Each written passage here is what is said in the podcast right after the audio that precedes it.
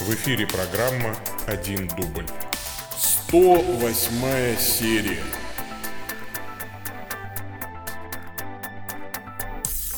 Во имя Отца и Сына и Святого Духа. Аминь.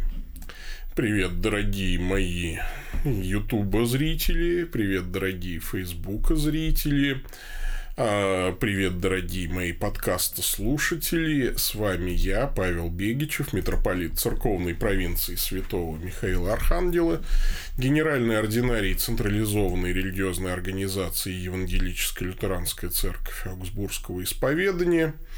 А, в Москве сейчас 17 часов 15 минут, а, значит, 21 октября и это 108 серия программы «Один дубль». Ответы пастыря. Я отвечаю на вопросы, которые вы прислали по адресу bishop собака.стекрос.ру а также потом на те вопросы, которые придут в соцсеть. Сегодня мы транслируемся, как всегда, в Ютубе, в Ютубе по умолчанию. И, конечно, иногда еще в ВК, но сегодня мне нужен телефон. Вот, поэтому мы сегодня транслируемся только еще в Фейсбуке. Привет, Фейсбук. Привет, Ютуб. Привет. А, вот, давайте мы помолимся молитвой сегодняшнего дня. Сегодня понедельник, 29 рядовой недели. Помолимся. Всемогущий вечный Боже, помоги нам всегда благоговейно исполнять Твою волю и с чистым сердцем служить Твоему величию. Через Господа нашего Иисуса Христа, Твоего Сына, который с Тобой живет и царствует в единстве Святого Духа, Бог во веки веков. Аминь. Итак, давайте не откладывать дело в долгий ящик, начнем, пожалуй, потому что писем пришло много, и я, честно говоря, их не помню. А, у меня не было времени подготовиться, поэтому дурь сегодня будет видна а, особым образом моя. Надеюсь, что это послужит вам уроком. Нельзя без подготовки говорить. Э, слава Иисусу Христу, во веки веков. Аминь. Уважаемый митрополит Павел, сам я католик, но иногда смотрю трансляции ваших богослужений ради расширения кругозора. За дело за живое, если позволите. А, аллюзия на мои программы, спасибо. Трансляции рукоположений. Ни в коем случае не критикую, но создалось впечатление, что наблюдаю за некой литургической импровизацией. Типичные католические богослужения обычно отточены, каждый знает свое место, порядок действий и тому подобное. Комментарии, призывающие сесть, встать, подойти, спеть, крайне редкие и делаются, как правило, незаметно для окружающих, чтобы сохранялось строгое ощущение формального действия. Вопрос. Отсутствие строгой формальности вы бы назвали скорее случайным обстоятельством ваших богослужений или неотъемлемой чертой лютеранского старокатолического богослужения вообще спасибо, Максим. Э, дорогой э, Максим, я не знаю, священник вы или нет, если священник отец Максим, если просто прихожанин католической церкви Максим. Ну, подписались Максим, так и буду вас называть. Вы уж простите, если что это не из неуважения. Значит, э, дорогой Максим, э, отсутствие строгой формальности – это следствие нашей валенковости на самом деле. Как это? Валенки мы неопротестантские, которые, значит, приобщились к высокоцерковной традиции совершенно недавно. И поэтому э, у нас, собственно говоря, почти нет людей, которые с молоком матери впитали бы стройность и э, вот порядок хорошего высокоцерковного богослужения. Поэтому надо делать э, замечания. А сейчас давайте подойдем сюда. А сейчас вот давайте вот это споем. Понимаю, что это колхоз, конечно. Это колхозно. Это все нехорошо. Это все убивает некую э, стройность и красоту, но пока без этого не обойдешься. Э, что называется, уж извините за такое тоже просторечие. Э, Тут э, надо действовать, конечно же, постепенно. Мы постепенно учимся, и, наверное, очень скоро все наши служители все выучат. Но беда в том, что мы рукополагаем чаще всего вчерашних неопротестантов, которые хорошо знают священное писание, э, умеют работать с людьми, а, и я считаю, что это самое главное в пасторской э, составляющей. Да? Ну, а знание литургических форм на уровне эм, рефлекса, ну, оно придет придет. Вот я уже более-менее все выучил. А, осталось теперь всем нашим священникам все выучить. Да, ну нет, у нас, конечно, есть владыка Иван с католическим бэкграундом, ему ничего не надо говорить. Вот если бы мы вдвоем с владыкой Иваном служили, мы бы обошлись, конечно, без слов. А, вот. Или недавно, вот мы, я принимал в клир ранее запрещенного в служении отца Сергея Смирных – через обновление священнических обетов. Вот у него хороший бэкграунд. И я как наслаждался, когда человек сам знает, когда встать, знает, когда чего ответить, а, знает, куда подойти, чего. И вот мы делали вообще тихую мессу, там, без песнопений, без всего. И там, конечно, комментариев практически никаких не было. Все это придет. Это э, хорошо, нужно. Я согласен с вашим возмущением. Сам возмущаюсь. И сам иногда иногда путаю, когда чего там с кадилом делать. Ну, придет, придет. Мы научимся, обязательно научимся. Вот, пойдем дальше.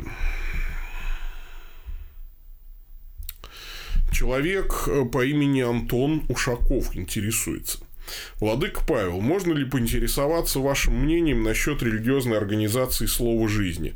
Спрашиваю лишь потому, что церковь это весьма влиятельная в российском неопротестантском сообществе, и хотелось бы думать, что массовое обращение ею всех новых людей в христианскую веру сопровождалось верной, насколько это возможно, передачей христианского учения. Знаю, что церковь пятидесятническая, но при личном ее посещении сложилось на удивление приятное впечатление. Например, преподавание причастия сопровождалось прочитыванием апостольского символа веры, исповеданием «Признаюсь перед вами, братья, что согрешил словом, мыслью». При принятии хлеба и вина их прямо называли «тело Господа Иисуса Христа за тебя ломимое и кровь Господа Христа за тебя пролитая». В общем, впечатление сложилось как о вполне ортодоксальном причастии. Рождественское служение у них было названо литургией и прочее, прочее. Может, я что-то забыл. Заранее извиняюсь за возможное искажение действительности. Спасибо за ответ. Как все же принимать принимать всех братьев во Христе. Это наши братья во Христе, безусловно.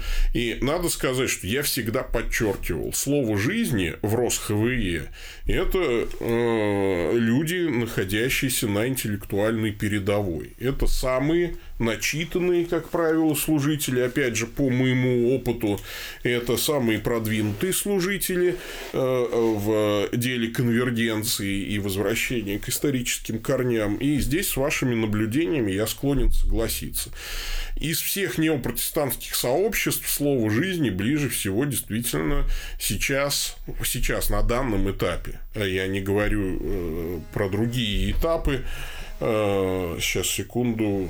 Алло, алло, алло. Алло.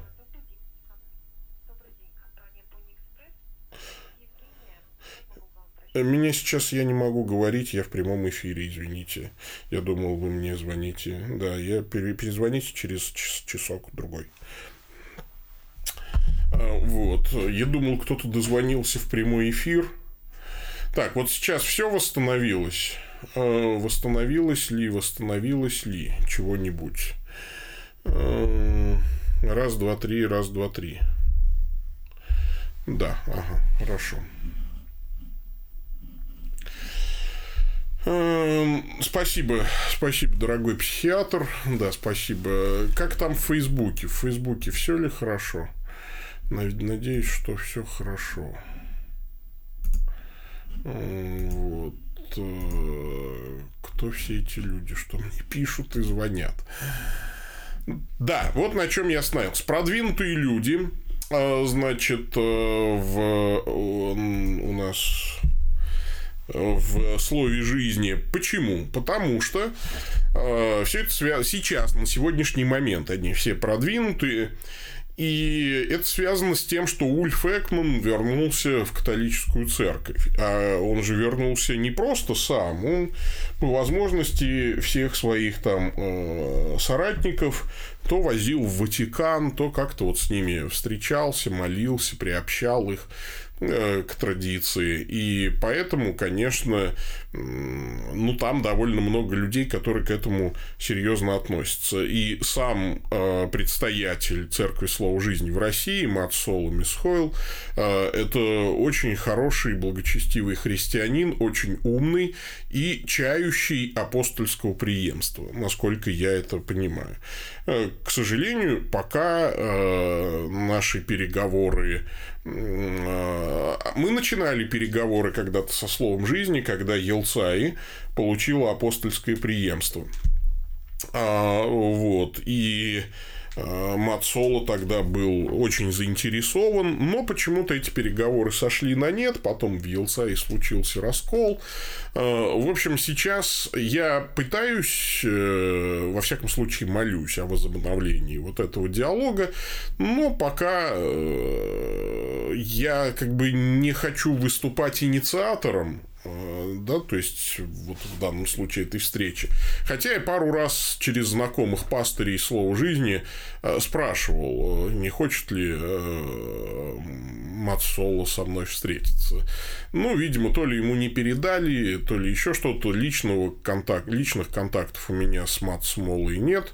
Мы, ну, знакомы шапошно, что называется, ну, пару раз виделись, может быть, друг друга узнаем при встрече, но у меня нет его личного телефона и так далее. То есть я все-таки жду, чтобы это было. Потом я понимаю, что это все-таки часть РосХВЕ, и тут невозможно э, такие беседы проводить без участия Сергея Васильевича Риховского. А поскольку с их стороны нет этой интенции, да, ну, ну, я тоже, собственно говоря, особо не рвусь. Как только с их стороны будет интенция на восстановление апостольского преемства, тогда, конечно, встанет вопрос о не, ну, значит, неортодоксальных группах в РосХВ. Это будет большой вопрос, на самом деле. Его когда-то поднимали, он потух. Вот сейчас, не знаю, возгреется он или нет. Но, э, что называется, слово жизни недалеко, простите мне, да, то есть, это от Царствия Божия чуть не хотел, чуть не сказал, да, ну, слава Богу, не я решаю, кто далеко, кто недалеко от Царствия Божьего. А, мне хочется, что они недалеко от движения конвергенции э, консервативных апостольских церквей. Пойдем дальше.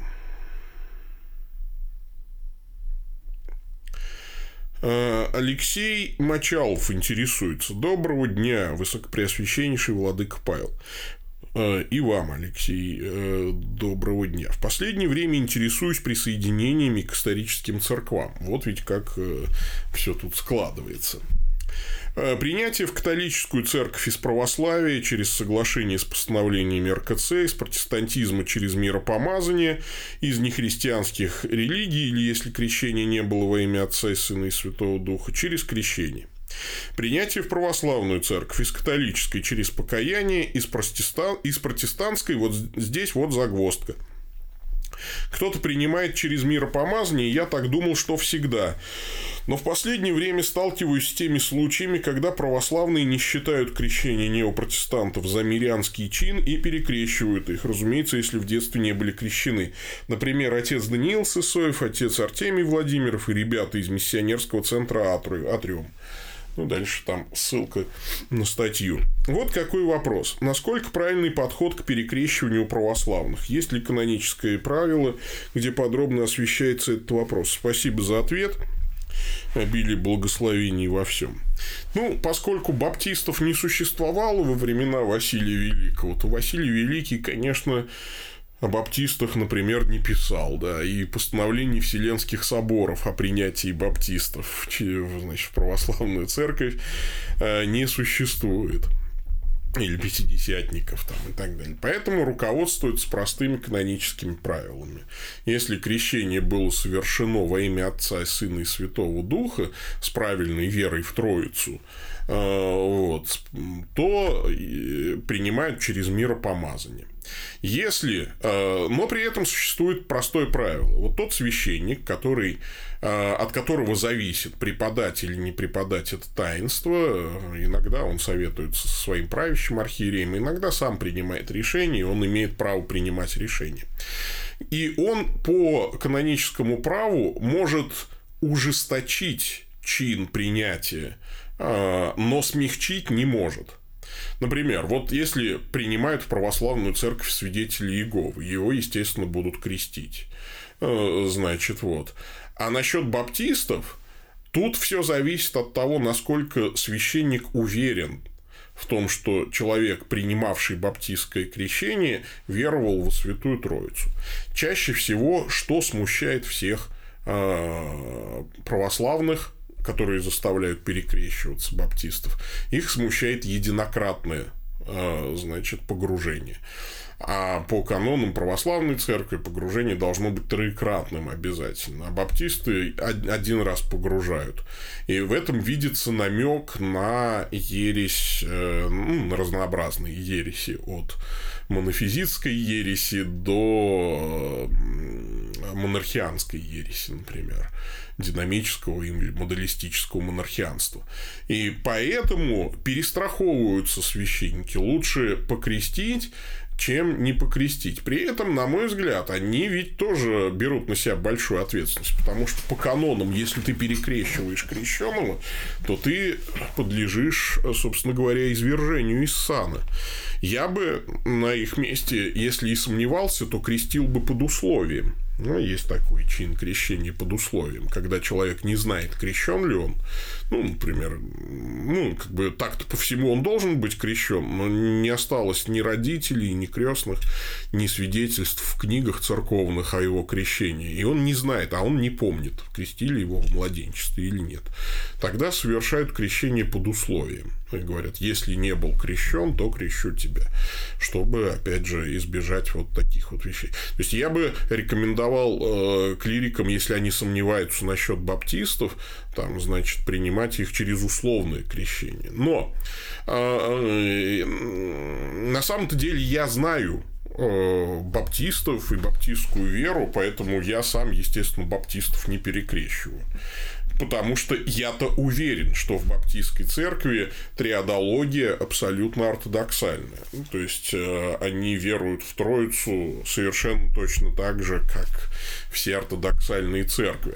Поэтому человеку, крещенному в баптизме, перекрещивание, на мой взгляд, совершенно не требуется. Несмотря даже на то, что единократно его погружали, это не свидетельство ереси, это издержки неразработанности литургического чина, если хотите сказать, если хотите принять у баптистов. Поэтому, конечно, в основном священники, что называется, старой формации, которые с баптистами еще тесно контактировали там, в советское время и хорошо знали друг друга.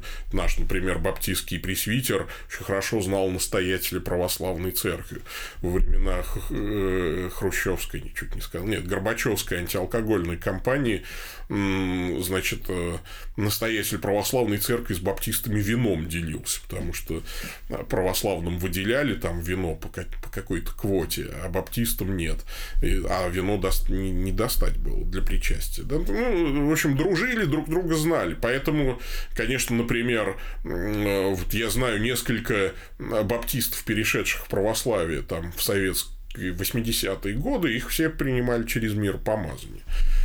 Вот, и Тут я узнал, что, например, в США несколько моих друзей перешли э, в православную церковь, в русскую православную церковь за границей, и их вдруг э, все священники заставили перекреститься.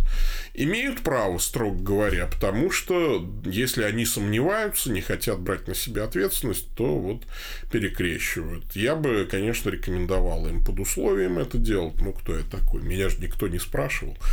Ну, вот. А если бы они уж меня и спросили, спросили, то я бы их постарался убедить, по крайней мере, что баптистов перекрещивать точно не нужно. Вот. Но это все от перестраховки. Это все от перестраховки. Пойдем дальше. А, Алексей Райман интересуется. Здравствуйте, Владык Павел. Большое спасибо за ответ на предыдущие вопросы. Три вопроса. Может ли диакон в каких-то условиях проводить богослужение? Казалось, что нет но вижу это в лютеранской церкви Ингрии. Решил уточнить у вас с точки зрения канонов. Конечно, может. Даже миряне могут проводить определенного рода богослужения. Мирянский чин богослужений никто не отменял, потому что богослужение бывает разное. Богослужение – это не обязательно литургия. Есть э, э, вот лекции Дивина, например, да, то есть изучение священного писания и молитвы. Там вполне миряне могут э, все это дело проводить. Собственно говоря, например, любое баптистское богослужение, оно и воспринимается с точки зрения исторической церкви как такое мирянское, вот, несколько, правда, самочинное, ну, в общем, неплохое должно, ну, то есть, по крайней мере, должно восприниматься. Вот и, и если бы в свое время штудистов там украинских не выгнали, э, а нашелся бы какой-нибудь хороший миссионер, который бы им, во-первых, все правильно объяснил, ответил на их вопросы, а во-вторых, поощрил бы их за любовь к чтению священного писания, то было бы вообще все у нас по-другому, конечно. Ну, случилось то, что случилось. Поэтому и диакон, конечно, проводит богослужение. Он мессу не может служить, он не сможет совершить Евхаристию сам, он не может осветить хлеб и вино так, чтобы произошло вот э, э, присуществление, приложение этих даров и так далее. Поэтому иногда диакон э, совершает богослужение, ну, как литургию слова служат, да, а потом, ну, как бы все, э, место закончилось, вот, вернее, не место, да, извините, а литургия слова закончилась, и он может причастить прежде освященными дарами, как бы причащая вне мессы. Вот, например, у нас диакон сейчас служит в городе Зеленодольске. Он не пресвитер, да, он не священник. Он там один, э, значит, у него есть жена, ребенок, и вот он ну, там проповедует, э, собирает людей, он им может проповедовать, объяснять Слово Божие, изучать с ними Слово Божие. И при этом у него есть прежде священные дары. Да? То есть, вот э, за ними он приезжает в Москву, если что. Ну, вот, или к ближайшему священнику. А, ну, вот так, да, то есть, и он причащает, ну, как будто ему вот выдали, собственно, ну, собственно, что значит, как будто, ему мы их выдали, а, как вот для посещения людей, которые не могут приехать на полноценную мессу, да. В притче о минах речь идет о десяти слугах, которые получили мины, но дальше речь только о трех. Есть ли устоявшееся толкование, почему это так и что стало с семью другими слугами? Эм, а устоявшееся толкование здесь только в одном простом герменевтическом принципе. В притче неважно истолковать каждый элемент этой притчи, потому что притча, за редким исключением, не несет в себе аллегорий. Э, то есть, когда он рассказывает, что женщина взяла три меры муки и замесила тесто, там закваску, да, положила туда, доколе не вскисло все, то не надо толковать, почему женщина, почему, значит, что такое три меры муки. Хотя, конечно, э, святые отцы баловались иногда таким, особенно сторонники Александрийских, Александрийской школы. Ну вот. Десять слуг нам не нужно, как это в карнавальной ночи, чтобы пришел товарищ Огурцов и сказал, так, пожалуйста, в следующий раз без этих ваших аллегорий, а вот чтобы имя, фамилия, место работы, под расписку, получил 10 мин, чего принес. Здесь идея про простая. Один много поработал и получил большую прибыль. Другой поработал среднее э, и получил, ну, или мало поработал, и получил там среднюю или маленькую прибыль. А третий ничего не делал и получил по башке. Вот собственно говоря, и э, весь э, сказ и весь смысл притчи. А толковать притчу, э, вот как бы аллегорически разбирая, а что было с, со вторым, а с третьим, а с пятым, э, это все равно, что толковать анекдот. Там, э, вот. Ну, как ты будешь толковать анекдот? Каждый элемент объяснять там, вошел математик в бар, да, там, почему математик идет в бар, почему он вошел не в ресторан, в чем смысл, ну, да не почему, это вообще по-другому работает. И притчи работают по-другому. Вот они, кстати, с анекдотами очень схожи. Только у анекдота цель вызвать смех, в конце э, из-за нелепости каких-то ситуаций или там неожиданного выхода из банальной ситуации. А у притчи задача не смех вызвать, а вызвать работу ума активную и сердца. Ну, то есть вызвать некую эмоциональную реакцию у человека тоже, да. Э, третий. Может ли дьявол, бесы совершить что-то, что им не позволит совершить Господь? Э, я вам отвечу словами нищего, э, который, помните, стал принцем там у Марка Твена. Э, что это у нас за закон, господа, который предоставляет дьяволу права, которых нет ни у одного англичанина? Это, по-моему, гениальный ответ. Как мы можем предоставлять дьяволу права, которых нет ни у одного англичанина?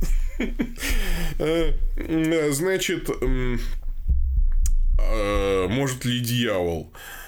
Э, так.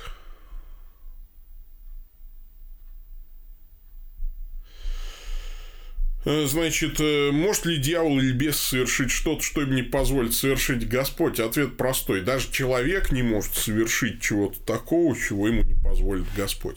Вообще ничего в мире не совершается без воли Божьей.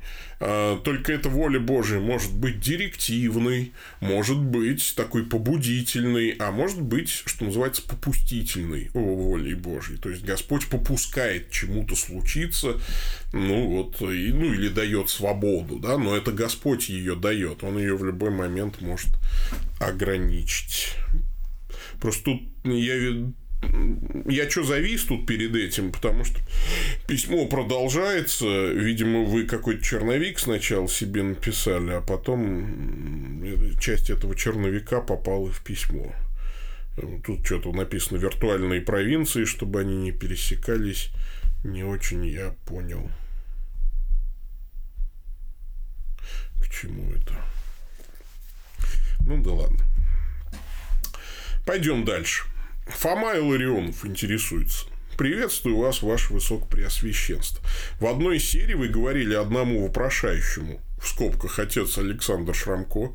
Отец Александр, если вы здесь, вот у вас есть заступник. Да, вот Фома Иларионов. А, порадуйтесь. А, значит, что он живет не в действительности, а в своем мире иллюзий. Это не точная цитата, а общий смысл. Тут я не соглашусь. И из этого выведу вопрос. Имеет ли священник РПЦ, который вас исповедует, благословение правящего архиерея Москвы, патриарха или его викария, в крайнем случае, на это? Я не знаю. Вот что я могу ответить на этот вопрос? Вы его спросите, если вдруг э, найдете и вычислите. Я не знаю, не интересуюсь этим вопросом. А, я понимаю, к чему вы клоните. Вот отец Александр э, и вы, конечно, вы правы. Вот второй ваш вопрос. Вы же сами не разглашаете имена священников РПЦ, которые причащаются с вами. Так из-за чего? Да, нет, я могу... Вы поймите, что, да, строго ригористически, если подходить, то всех можно за что-нибудь запретить в служении. Даже можно притащить за уши то, что вы присутствовали, когда я молюсь. Вам можно инкриминировать молитвенное общение с еретиком. Там, ну, и слушайте, если хотеть кого-то в чем-нибудь запретить, всегда можно найти кого-то за что-то запретить. Вон отца Александра запретили за фотографию. Э, значит, э, что уж тут. Ну, то есть, на мой взгляд, дикость, конечно, несусветная. Вот. А, но, тем не менее, вот случилось то, что случилось. Кстати, уже пора, по-моему, уж отсидел, по-моему, отец Александр по положенный ему год, там, по-моему, не помню. Вот, ну, я когда говорил про иллюзорный мир, я говорил ведь не о формальных регористических подходах, да, которые, конечно, да, конечно, если я сейчас объявлю, кто со мной там э, причащался, э, Конечно, их, скорее всего, запретят в служении. Конечно, они там все это да. Э, и конкретное, да, значит, каноническое нарушение. Да, да, можно это все. Э, но, опять же, это смотря как посмотреть. Конкретное ли оно каноническое, или все-таки можно на него посмотреть не с ригористической позиции и не увидеть там канонического нарушения.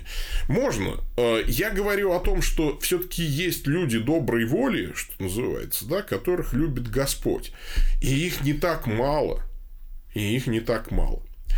Вот. Э, так что, э, отец Александр, а вас все назад приняли уже в штат? Это...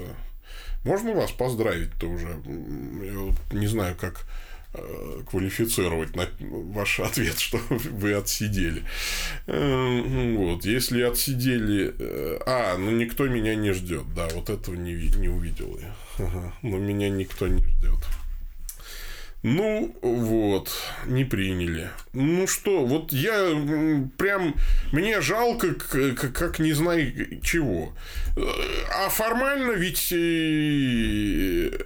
э, тоже же ведь правильно, да? То есть, наверное, уж какие-то там формальные вещи. Если захотеть, всегда можно формально найти нарушение канонов. Всегда, в любом случае, всегда есть конкретное, там, любое 55-е правило. Епископ все всегда 55-е апостольское правило может применить. Э, практически к любой ситуации. Вот, видите, досадили епископу. Все, системный враг. Но я-то к чему? Я же не к тому, чтобы вас обидеть. Или вот Фому Илариону, значит, хорошего человека очень обидеть. Я это к тому, что можно сидеть э, в пессимизме, как это, те, кто выжил в катаклизме, пребывают в пессимизме. Их вчера в стеклянной призме к нам в больницу привезли. Вот я не хочу в стеклянной призме пребывать э, в пессимизме. Я хочу пребывать в оптимизме, разбивая э, всякие вот эти э, призмы. Э, всегда между Сциллой и Харибдой можно попытаться проскользнуть, несмотря даже на внушительные мои габариты. И я стараюсь проскальзывать. Э, вот. Да я знаю, отец Александр, что ж вы думаете? Я не знаю вас. Я же вас хорошо знаю и горячо люблю, правда. Вот э, нисколько не лукавлю. Поэтому эм, э, давайте и дальше между Сциллой и Харибдой, молясь, о, о чуде. Ну, как? А иначе у нас ведь получится что? Вот как с отцом Олегом Стеняевым, тоже горячо мной любимым, уважаемым человеком. Вот человека перерукоположили, потому что он, видите ли, был рукоположен э, в РПЦЗ, да, если не ошибаюсь. А потом бац, и э, э, объединились. А оказалось, не нужно было его, э, э, э, значит, перерукополагать-то. Оказывается-то, а, а ведь какие формально канонические-то препоны-то были. А потом они раз и снялись. А что делать теперь, да? Вот а человека дважды рукоположили. А по канонам э, это означает, что и рукополагавший, и рукополагав емый теперь должны быть извергнуты из сан. Двойное рукоположение. А? Чего? Понятно, что закон обратной силы не имеет. Мы всегда тут можем сказать, да это было до, это было после. А формально все равно все, несколько канонов нарушено. И я говорю о том, что нам-то нужно к конвергенции стремиться. И пока это получается, хорошо. Вот. Не будет получаться. Ну, ну, значит, пойдем в какую-то другую сторону, будем Сцилу с другой стороны объезжать с Харибдой. Или сверху перепрыгивать. Ну, как-то будем жить. Вот. Э, и третий вопрос по этой теме. Как вы относитесь к заявленной позиции РПЦ по коммунике Латской церкви? В частности, не донатизм ли одних епископов иметь в общении, других, которые приняли позицию Константинополя, нет. И вообще такой подход личностный, например, католик, признающий Филиокова, не может быть принят в общении, а другой, не признающий, может. Нет ли тут отголосков донатизма? Может, стоит просто уйти от католиков с этим официальным учением и перейти в ортодоксию? С неизменным уважением Фома Иларион. Нет, знаете, мне кажется, что это как раз лучший путь. Ну, ну как? А, мне кажется, что это все-таки не донатизм, потому что донатизм это когда э, ты ищешь кого бы тебе выгнать, да, то есть или кого бы тебе не принять в общение. А здесь скорее э, желание это ну, хоть с кем-то не разорвать общение. Вот мне кажется, интенции разные. Э, то есть э, Москва не могла Э, никак не отреагировать, потому что уже разорвали с Константинополем общение. Ну, все сами себя загнали в такую ситуацию. Кто я такой, чтобы судить? Да? Но теперь вот...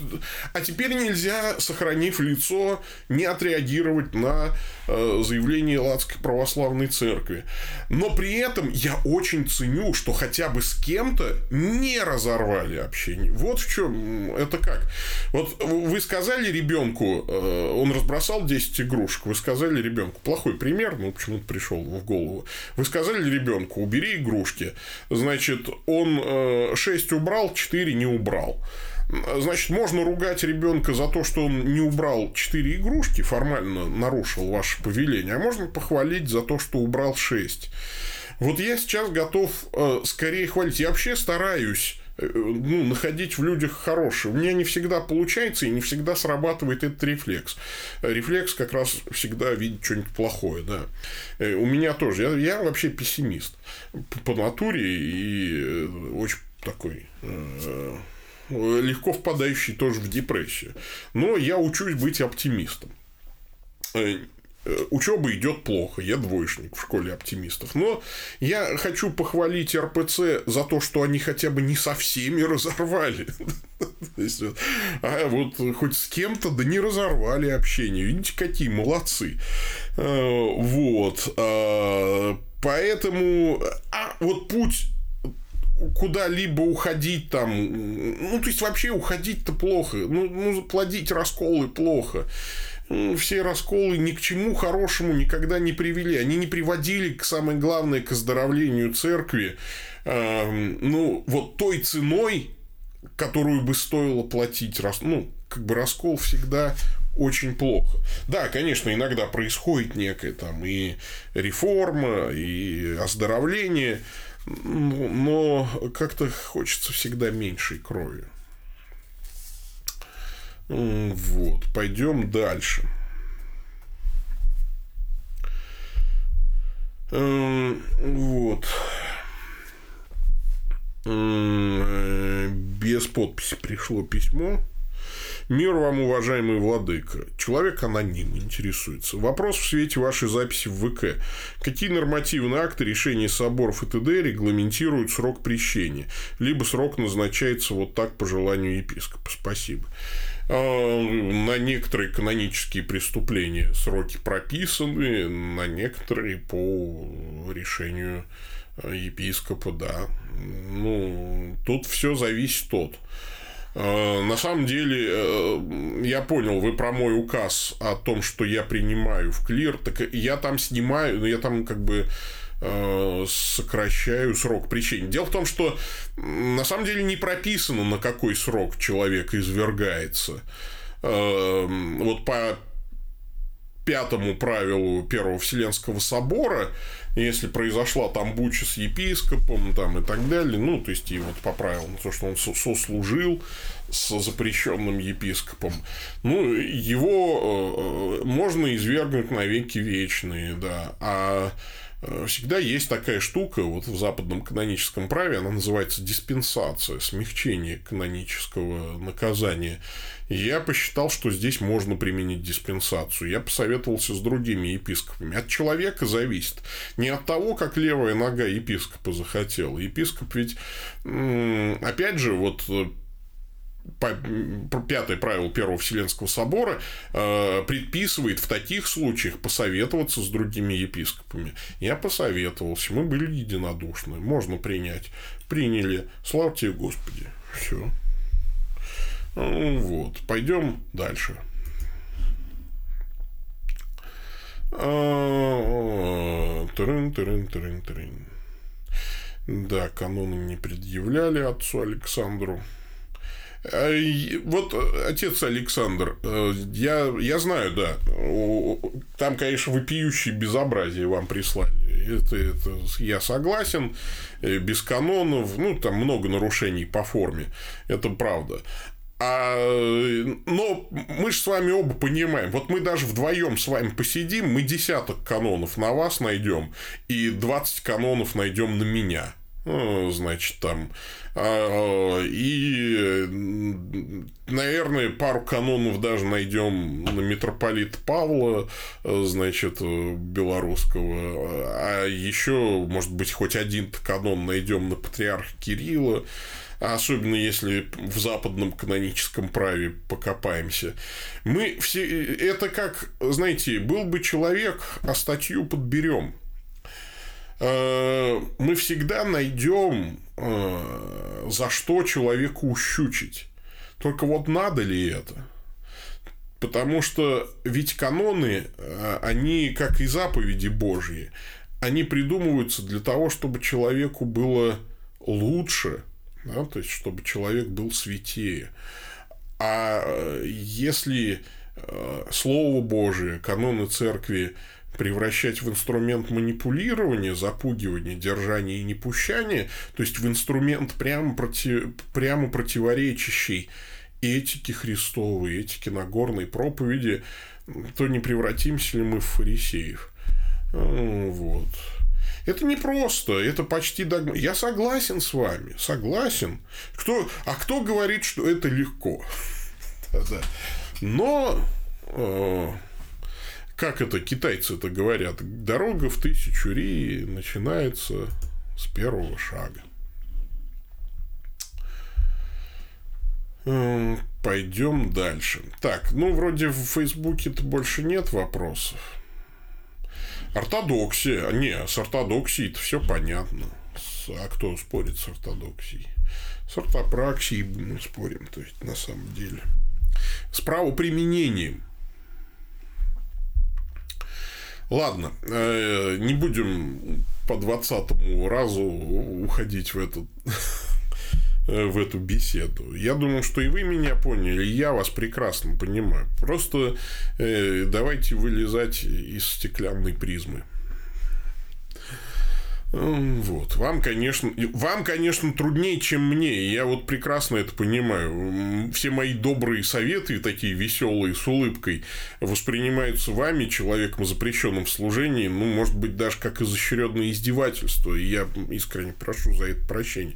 Потому что мне легко говорить, шутить и балагурить здесь. И, значит, э, человеку в сане митрополита старокатолической церкви. Вот. А у вас, конечно, конечно, трудная ситуация. И э, ну, я иногда, когда думаю о вас, я с трудом удерживаюсь от того, чтобы заплакать, да. Поэтому, может быть, балагурю, и это тоже плохо. Простите меня, если обидел. Пойдем дальше. А, психиатр вопрос, значит. Уважаемый владык, а дьявол не может покаяться лишь по причине того, что за него не умер Сын Божий, ведь глупо, обладая стопроцентным знанием будущего, не верой, противиться Богу, а сатана ни разу не глупец. Эм, очень хорошо об этом написал Клайв Льюис. Перечтите не «Женитьбу Фигаро», а вот э, расторжение брака Льюиса, о том, почему не, мог, не может покаяться тот, кто пошел за сатаной ну и, соответственно, сам сатана. Он не покается по причине гордыни своей, по причине того, что онтологический, вот э, моральный выбор закреплен в нем теперь онтологически. Вот. И глупость здесь ни при чем. Он все действительно, конечно, понимает и осознает. А, он покаяться не может. Гордыня. Здравствуйте, ваше высокое Преосвященство. Извините, я зависаю периодически. Как обстоят ваши отношения с Келс? Значит, с Келс следующее. У меня состоялся разговор с владыкой Александром Кузнецовым, и он подтвердил разрыв евхаристического общения с Елцаи, чем меня немало удивил потому что ни я, ни Александр Франц, архиепископ, не получали этой бумаги. То есть они как-то э, разорвали евхаристическое общение, а нам бумагу официальную не прислали. Причем не по электронной почте, не бумагу по почте обычной. Из чего мы должны квалифицировать их действия как? Они получили от нас апостольское преемство. Служители Келс получили апостольское преемство от служителей Елцаи. Неважно сейчас даже от кого.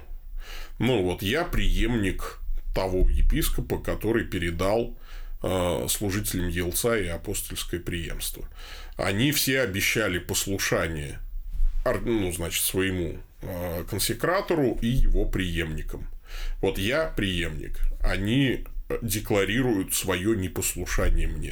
То есть они получили от нас апостольское преемство и разорвали с нами евхаристическое общение. Это, естественно, в любом нормальном христианском сообществе квалифицируется как раскол. Э, Келс – раскольничья структура больше мне нечего добавить, кроме того, что я весьма печален этим фактом. Но это их выбор, и я на него повлиять не могу. А, вот. Такая ситуация. Э, в Келс сейчас два епископа, соответственно, с апостольским преемством. Э, но Э, я задавал этот вопрос патриарху, должны ли мы как-то это все оформить. Я, честно говоря, не хочу войны. Э, я хочу, чтобы все в конечном итоге устаканилось. Да, это раскольники, которые ушли от нас. Но я готов вернуться к разговору, к тому, чтобы все, э, ну, помириться и все такое, но они, конечно, не хотят. Ну, не хотят, как хотят два епископа. Это, строго говоря, недостаточно, но в исключительных случаях два епископа могут рукоположить третьего. Да, в случае, там, да, будет такая структура. Но тут они не могут претендовать на это апостольское преемство еще почему? По моральному праву. Потому что они сейчас везде, ну, типа, кричат о том, что мы продались старокатоликам, а апостольское преемство получено от старокатолической церкви.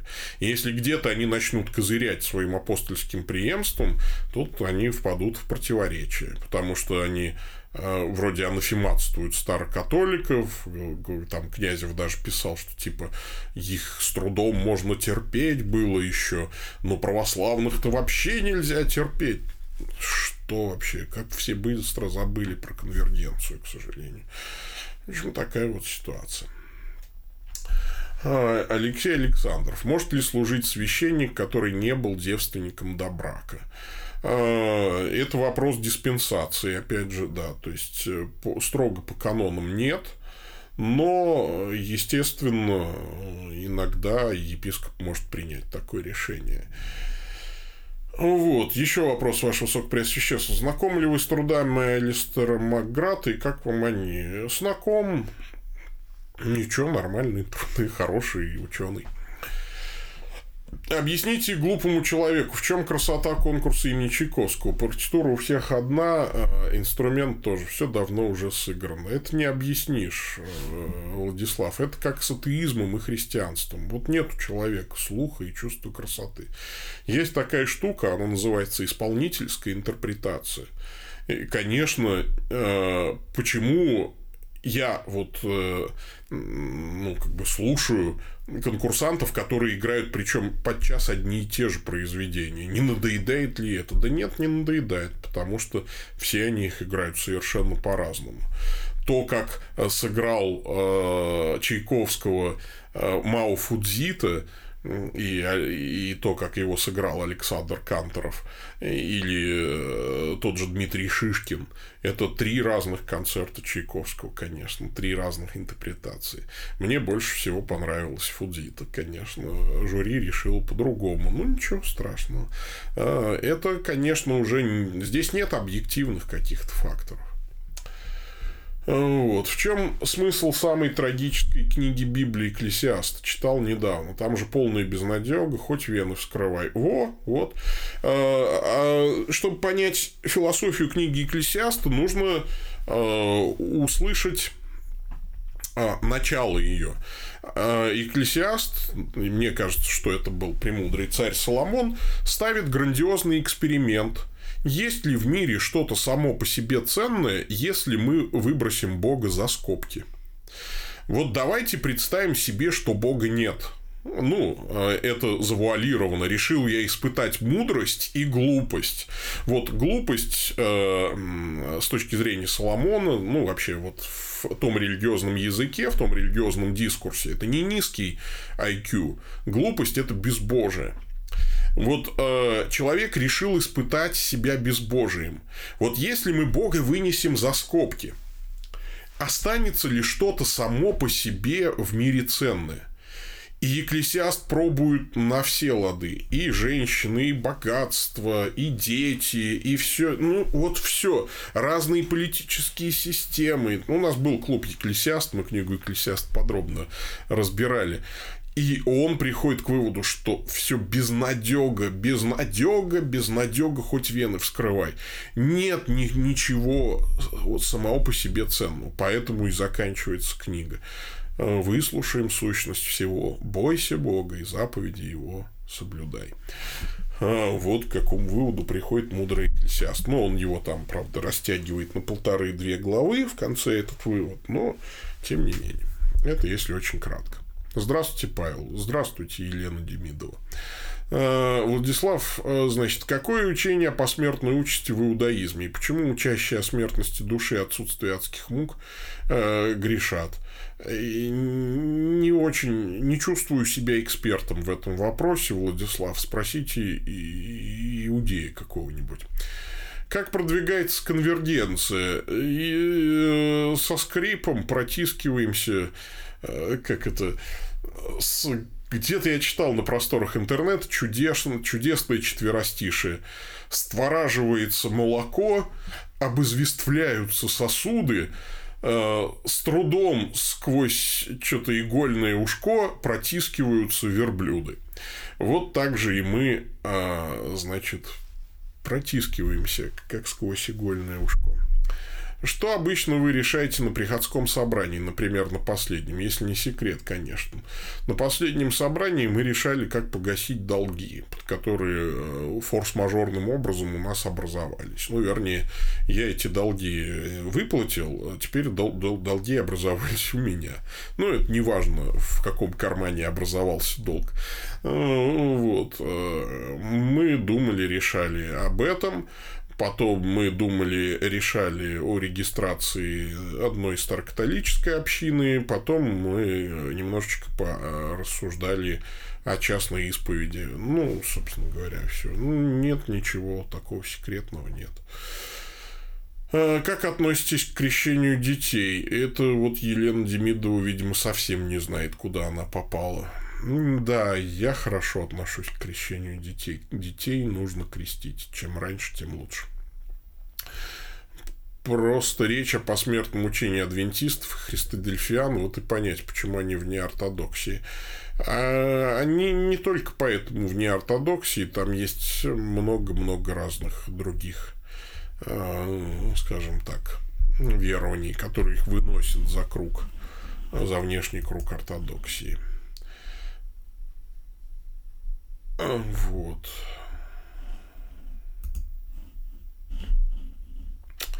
Отец Георгий настоятель? Нет, настоятель прихода воздвижения креста Господня я. Вот. Нет, он делал э, отчет. А, а вы откуда знаете? У нас же не было трансляции. То есть вы наш это, Отец Георгий, э, он делал отчет финансовый, потому что жена его член, э, они с женой члены ревизионной комиссии. Вот. Так, Алексей Александров Калитич, вы кто? Откуда вы знаете эту информацию? А, что, не выключили... Не выключили трансляцию разве? А что возможно по уставу? По уставу чего возможно? Да, он же не руководитель. Он не занимает никаких по уставу руководящих постов. Он... А, чтобы муж и жена, э, устав это никак не регулирует. Нет, в уставе нет такого противоречия. Ну, там на самом деле нет. По-моему, э, по, э, ну, ну, на самом деле нет. Они, конечно, не вдвоем члены ревизионной комиссии. Его жена член ревизионной комиссии. Еще там двое есть. Трое, да. А, ну да, да, возможно. Я не очень хорошо помню. Э, вот, потому что ревизионная комиссия занимается ревизией и составляет акты. А я же их не подписываю. Я не помню. Э, не является ли иудаизм чисто политической религией? Да нет, что вы. Нет, нет. Все не так. Да. Ладно, все, я так понял, что пошли дальше вопросы какие-то уточняющие.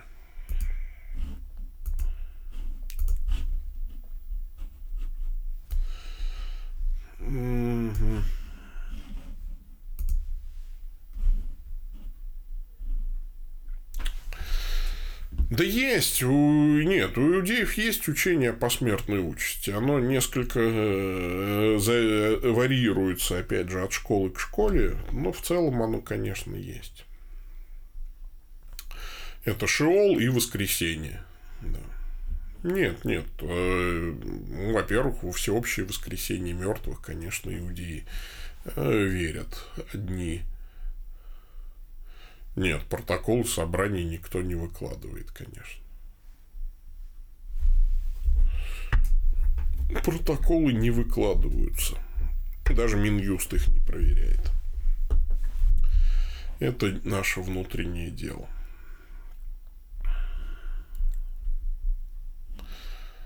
Садукеи не верят в воскресенье, да. Но надо сказать, что это, конечно, не мейнстримовые в иудаизме э, учение. Ну, слышал в православной молитве к ангелу слова «прости меня». Можно ли просить прощения у ангелов? Перед ангелами тоже Значит, Минюст может проверить все, что угодно, да, затребовать протоколы, но он не требует, э, значит, этого делать постоянно. Да, он имеет полномочия проверять протоколы, но не требует этого. Ни разу я, во всяком случае, не сдавал протоколы на проверку. А, это все зависит сильно от устава организации. Значит, ладно, перед ангелами мы тоже можем согрешить, безусловно, можно попросить прощения. Вот. А, ну, все. Давайте заканчивать. Времени не так много у меня. Нужно еще подготовиться к вечерней лекции. Давайте а, прощаться, молиться. Так.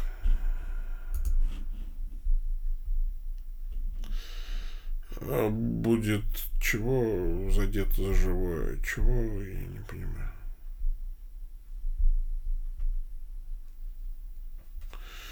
Не знаю.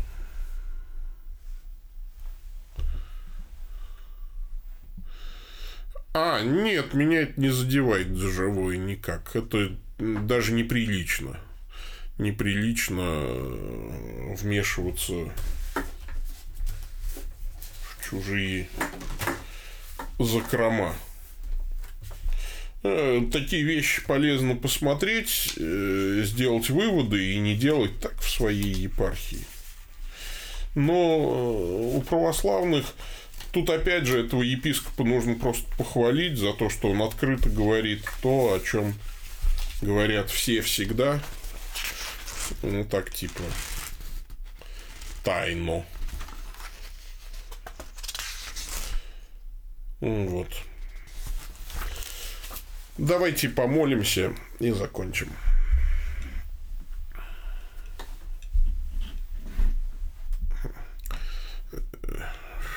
Чем угодно. Оскорбить можете. Бога, например, когда оскорбляете, ангелы очень сильно расстраиваются.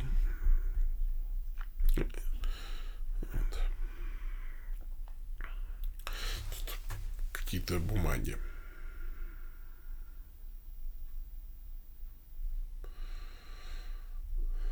Ну, вот отец Александр, тут э, белорусское законодательство немножечко. Э, Все зависит от устава, ребята.